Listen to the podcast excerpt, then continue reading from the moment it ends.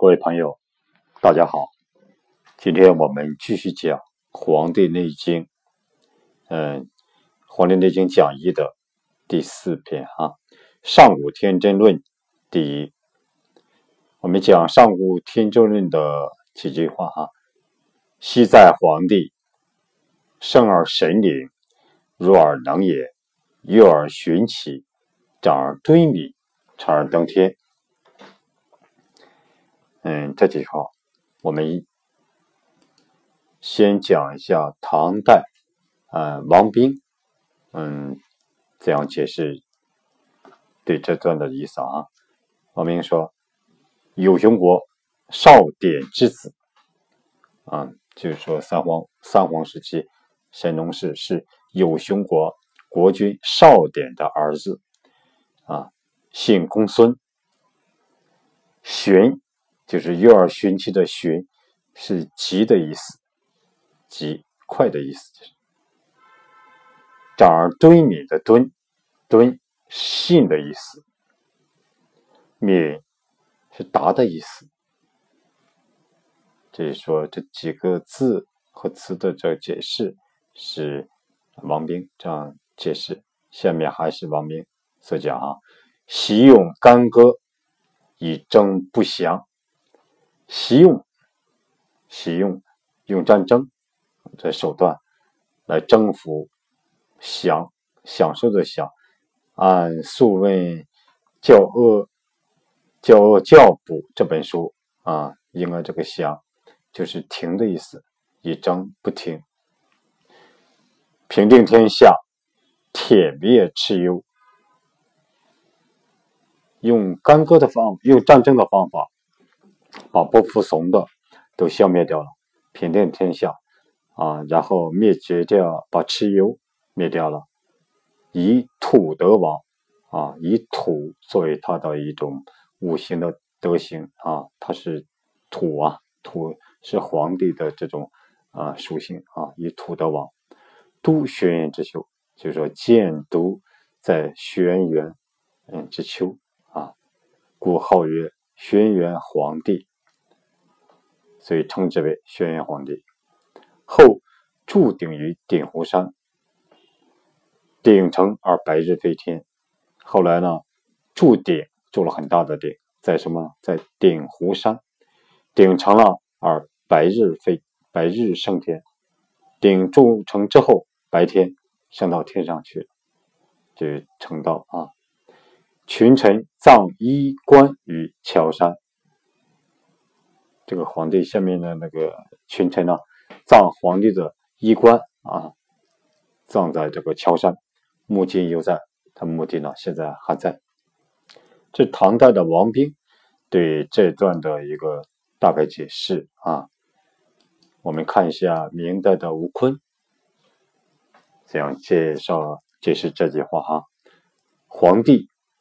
有熊国君少典之子啊，和上面一样，有熊国的国君少典的儿子啊，姓公孙，以土德王，刚才讲的啊，以土德啊作为他的一个一个啊属性啊，以土德王，古称皇帝啊，黄颜色的黄皇帝，都轩辕之丘。建筑在黄啊轩辕之丘，故称轩辕。生而神灵，这个神灵，吴坤解释是智慧的意思啊，生来就智慧。弱而能言，弱啊，是生百日之称，就是说刚生下来百日啊，就能说话。就说吴坤的意思说，呃。刚生下来百日，皇帝就会说话，叫入耳能言。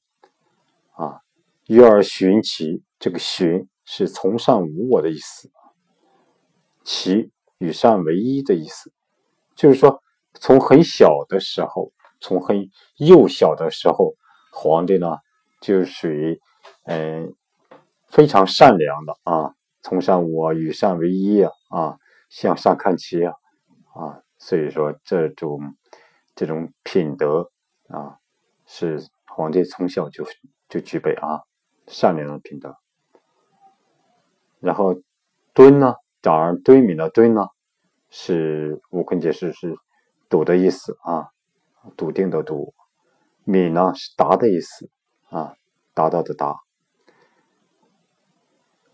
然后悟空解释说啊，地住顶于顶湖山，顶成而白日升天啊，皇帝注定于鼎湖山，顶住成了白天，升到天了啊，升到天上去了。群臣葬衣冠于桥上，目今犹在，和上面王斌的解释是一样的。我们再看一下明代明代马师的对这句对这几句话的解释。马师说：“啊，生而神灵四句与《史记》同，同就是说《史记》的记载是一样的。其成而登天，《史记》则解释为成而聪明。又见这个大代理呀，啊，大代理文，嗯，里面有。”大代里面有嘉语武帝德篇啊，三皇五帝的武帝德篇。孔子说，孔这就是说孔子说了啊，皇帝生而神灵，弱而能言，哲睿其庄啊，敦敏诚信，长而聪明。就是说这是嗯孔子讲的啊，皇帝生而神灵，弱而能言，然后哲睿其庄。对面诚信，长而聪明。嗯，这是在孔子讲啊，在大代理家语五帝篇里面讲到，这孔子讲的哈。这呢，就是说，此总述皇帝始末之词。这马氏讲，这就是说总述皇帝始末之词。按《史记》啊，按《史记》记载啊，皇帝姓公孙，名玄元。是有熊国国君之子。嗯，这里呢解释就是说，皇帝的母亲，呃，叫傅宝啊，这个附属的附，宝贝的宝，傅宝啊，之齐也，就到达齐的这个奇地的郊野场啊，之齐也，见大殿绕北斗数星，看到很大很大的一个电光啊，围绕着这种北斗星。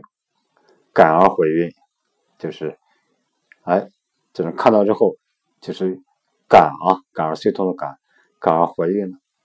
二十四月，生地于轩辕之丘，怀怀怀孕二十四个月，生皇帝于轩辕之丘，一名轩辕，这个比常人要长哈。皇帝是父，皇帝的母亲父宝怀了他二十四个月啊。所以说，这个不同于凡人啊。嗯，轩辕丘这个地方，今在呃河南开封府的新郑县啊，在这个新郑县县境里面。这里说解释这个皇帝啊，这个马氏继续讲易易经的易易曰啊，阴阳不测之为神。本经天元纪大论，嗯。为与屈易云啊，嗯，依然为屈也说啊，灵者随感而能应也，就灵啊，这种神灵的灵，随感，随着感应而能应，随感而能应啊。以后我们有时间呢，单独讲讲，嗯，就是说，嗯，什么是感，什么是应，感和应的关系啊。以后我们抽时间再讲啊。正义，马师讲啊，正义这篇书里面讲，也神意也，神意啊。书云，书书里面讲，人为万物之灵，故曰神灵。人啊，嗯，因为是万物之灵，所以说神灵，它有神灵啊。然后《缩引》这本书里面讲，弱，弱小的弱，为幼弱时也，为幼啊，若实也，什么意思呢？盖为何能言之时？为何啊？什么什么地方？为何我们头顶上脑为何脑脑上面这个啊头盖啊，叫盖为何能言之事啊？所以说，我们这个这个从门没有合上的时候啊，叫就是说若干为何能言之事，而皇帝之言，所以为神意也。就说皇帝很小的时候，这个头盖骨还没长好的时候啊，这个皇帝就能就能说话了，所以为神意啊。这个寻，刚才讲了啊，啊，幼儿寻奇的寻是急的意思，急字就快的意思。奇啊，幼儿寻其的奇，速的意思，也是形容快的意思。这个急和速，幼儿寻其到底什么意思呢？啊，马师讲就是言圣德，幼而其速也，就是说皇帝这个圣德啊，他这种。从小就快速的发展啊，皇帝这种圣德啊，这种德行啊，就快速的、急速的发展。所以说，这幼儿寻妻这种解释还是嗯非常有道理的啊。然后，敦是信的意思，敏是达的意思。刚刚讲了啊，敦啊，长而敦敏啊，等长儿。等它长敦，长墩米。这个敦是信的意思，敏是达的意思啊。然后马师接着讲说，在《正义》这本书里面，曰成，就成年的成，为年十五冠时，就到十啊，古代人就是说到十五岁的时候。啊，叫进行加冠礼嘛，所以是正式，就是说成为成人了啊，在成为年十五冠时成人也。对《正义》里面讲，马师他认为哈，《正义》这本书以十五为成，以十五岁为成年人，则不宜约登天，这不合适，就不能说不适宜说是登天。不能说皇帝十五岁成了就登天了，不是这样。如果啊，若训为道之成，如果我们认为是皇帝道之成，啊，成道了，则登天亦或有之，则登天了。哎，这种说还可以啊。世传皇帝铸鼎，就是说啊，传说皇帝铸鼎嘛，鼎成，这个鼎铸成了，有龙垂染下迎。有龙啊，垂着这种啊，嗯，染就是我们这种这种嗯胡须嘛啊，这种这种垂染啊，下迎，地骑龙上天，皇帝啊骑龙上天了，群臣后宫，群臣后宫从者七十余人，帝骑上龙了，然后。后面有嗯有很多大臣和后宫的人跟从了，有七十多人和皇帝一起啊骑着骑着龙上天了。小臣不得上，就是说小臣嘛啊这种比较小的官吏啊这种没有上去啊西池龙染啊，他们呢都抓着龙的这种这种啊龙的这种染啊龙的这种这种嗯。两边的这种龙染啊、龙须啊，然后呢，染拔做弓，染拔掉了，然后他们剁掉下来了啊，皇帝的弓弓箭也掉下来了，然后仰攀莫及啊，他们他们想想仰倒了，再攀来不及了，再攀想爬到龙龙背上去来不及了，于是呢，他们就。抱弓而嚎啊，抱着皇帝的弓的这种弓箭啊，这种而嚎啕大哭。因名其地啊，曰鼎湖。因这个地方呢啊，叫鼎湖。因阴名铸鼎嘛，阴名啊柱顶的这个，所以这个地方呢叫鼎湖。宫呢曰啊吴号，这个留下这个这个宫叫吴号。群臣葬仪关于桥山，目今犹在，这个是一样的啊。这是明代的马识介绍这几句话的意思啊啊，他这里面特别提到的一个是，嗯，幼儿寻奇这这句话很关键，就是说，嗯，也圣德从小啊，就圣德从小，这个他这个圣德发展的非常快啊，有就也圣德幼儿激素也啊，这就很关键。我们再看明代的张介宾啊，嗯，介绍啊。就是说这句话的意思，嗯，按《史记》啊，《史记》讲，皇帝姓公孙，名轩辕，有熊国啊，有熊国君少典之子，继神农氏而有天下，继承神农氏吧，而有的天下。读轩辕之丘，建都在轩辕之丘，以土德王啊，古号皇帝。嗯，神灵啊，是聪明之智的意思。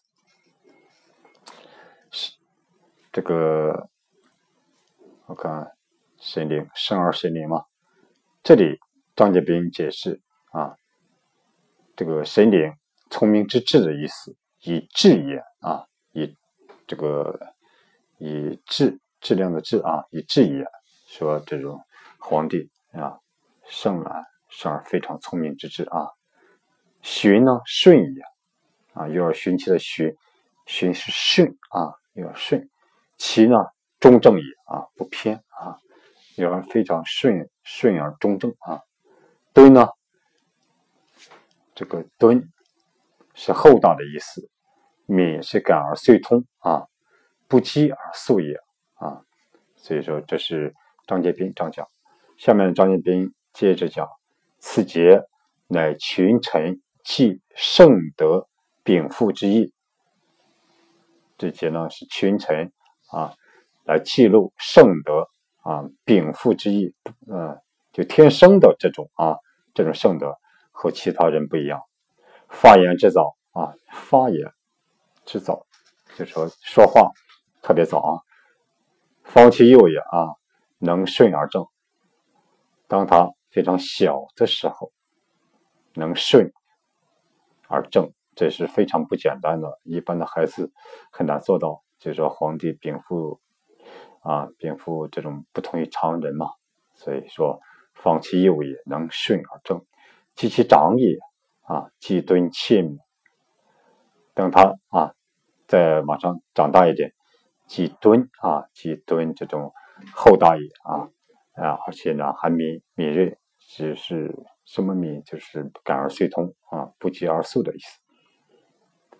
故其垂拱之志。教化大兴啊，就是说说皇帝这种啊，所以他这种治理国家、教化天下啊，以大行于天下，是吧？其广制度以立天下，垂法相以教后世，这个我们就不得讲啊啊。所以说，自古帝王无出其无出其右者，自古以来的帝王，没有人能超过他。无出其右的，没有人能超过皇帝哈。所以成而登天为治功成啊，成应该是道成，登天了为治功成，他治理啊教化这种天下啊，这种功成了治功成。天年尽寿命，他天年寿命尽了啊，然后再位百年，再位一百多年，寿百。十一岁而生侠也，寿命是一百一百一十一岁啊，就是百十一岁嘛，而升天啊。凡人之死，魂归于天啊。这个今人云死为升天者，盖本诸死。这个现在的人说死了，说人死后升天了，就是说，嗯，应该出自于这里啊，盖本诸之死嘛。然后世传皇帝。注顶于鼎湖之山，鼎成而百日升天者，啊，似甚于大啊。就是说，世间传说皇帝注顶鼎湖之山，鼎成而白日升天，嗯，这种张杰斌认为似涉乎荒诞啊，荒诞的意思。这这是张杰斌在这讲啊。我们再看清代的黄元玉啊，他讲啊讲这句话的意思，说出。神农氏母帝，封于有熊之国。神农氏啊，神农啊，神农氏的母弟母亲的弟弟被封于有熊之国。神农之后呢？神农之后，炎帝禹王之代啊，神农之后，这个炎帝他叫禹王啊，代替了神农氏。有熊国国君少典之妃曰父宝，就是有熊国国君少典的妃子，就是皇帝的母亲啊，叫父宝。感电光绕斗而有声啊，感看到就是说大的电光绕北斗星而有了声音啊。生帝于轩辕之丘，生皇帝啊，在轩辕之丘，因名轩辕。国于有熊，故号有熊氏。因为国家他所在国家叫有熊，所以被称为有熊氏。出于公族，由他这个族啊。啊，姓公啊，这个，所以故姓公孙氏。所以说他这个种族啊，叫姓公嘛，叫公孙氏。长于积水啊，长于积水，又姓姬氏。就说啊，就姓公孙氏，又又姓姬氏啊。当神农氏衰，神农氏衰弱了啊，帝于炎帝禹王啊。战于阪泉之野，三正胜三战胜之。当神农氏衰落之后啊，黄帝和炎帝啊，在这阪泉啊打了三次仗啊，三战全胜，战胜这个炎帝。所以诸侯尊啊，把皇帝尊为皇帝，代神农氏以治理天下。在位百年，崩于青山之阳。在位啊，在位一百年，百年嘛。死于金山，金山在河南省灵宝县县南，啊，也叫富富富富山啊，富贵的富啊，这个金富的富啊啊，这种，然后就说下面讲还是黄爷讲啊，皇帝出生而又神灵，出生就非常神灵，方若能言语啊。非常弱小的时候，呃，很小很小的时候就能就能言语啊。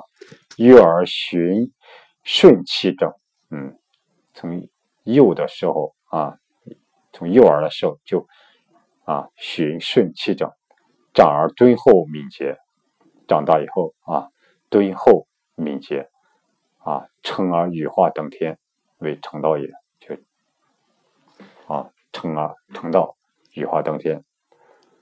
皇帝呢，注顶于鼎湖之山，鼎成升天，啊，就是说皇帝啊，还是说注注鼎啊，于鼎湖之山，鼎成了升天。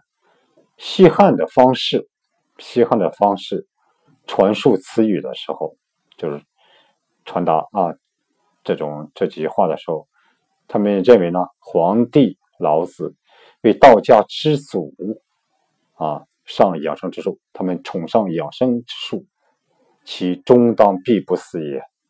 所以，他啊，嗯，皇帝老子他们终当必不会死啊啊！所以说，这是清代黄元玉他介绍这几句话的意思。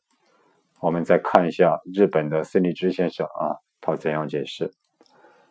他讲，皇帝啊，出生之时已有神灵。不凡之事啊，就是说皇帝出生之时已经有神灵不凡不凡之事。若皇帝啊，若三年脑合而后能言，是为其常。说这个小孩三年啊，这个脑脑骨合起来了啊，而后能言，才能说话。就是说我们一般的小孩啊，就是说。看他那个头顶哈，三年三年的时间，脑脑骨合起来了，而后能言，是为其常，这叫正常。而这里呢，此云啊，这里说呢，皇帝呢是弱而能言者，弱而能言，盖未在怀抱而能言，异于常人也。司礼之先生说，就是说，这种他在怀抱里面就能说话了，所以异于常人也。就不同于常人啊。长而敦敏的长，长是什么意思呢？啊，为二十一岁以上成长之期，就二十岁以前的成长之期被称为长。啊，同这个《曲礼》啊这本书“三十曰壮”啊，同意啊，是意思是一样的。敦敏者，长而敦敏啊，为敦厚而敏达的意思。这个孙立之先生说：“凡敦厚者啊，多施于愚痴；敦厚者多施于愚痴，敏达者多陷于轻忽啊。”这种很。轻重的轻啊，忽然忽轻忽。今啊，现在的这个敦厚而敏达，说皇帝敦厚而敏达，既敦厚啊又敏达，所以呢，八出于凡人。所以说他就是说在凡人里面，嗯，拔出来了，所以说不同于凡人。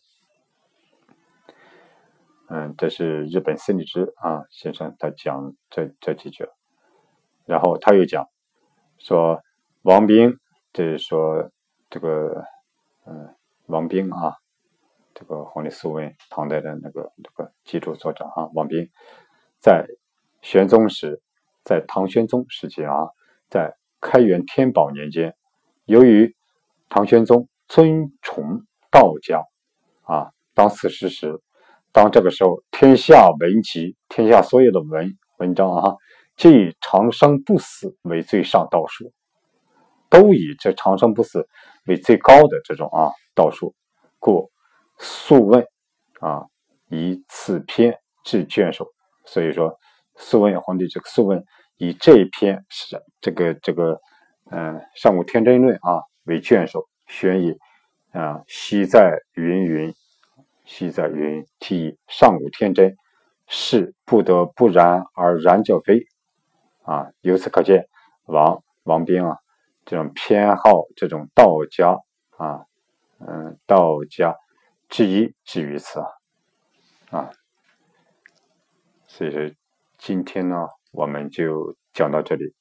大伙呢，就说，嗯，可以关注我的啊微信公众号“和祥居”，和是和气的和，祥吉祥的祥，居是居住的居，啊，上面呢有文字的。啊，有文字的文章可以互相和声音啊互相这来来来参考哈。啊，今天讲讲到这，谢谢大家。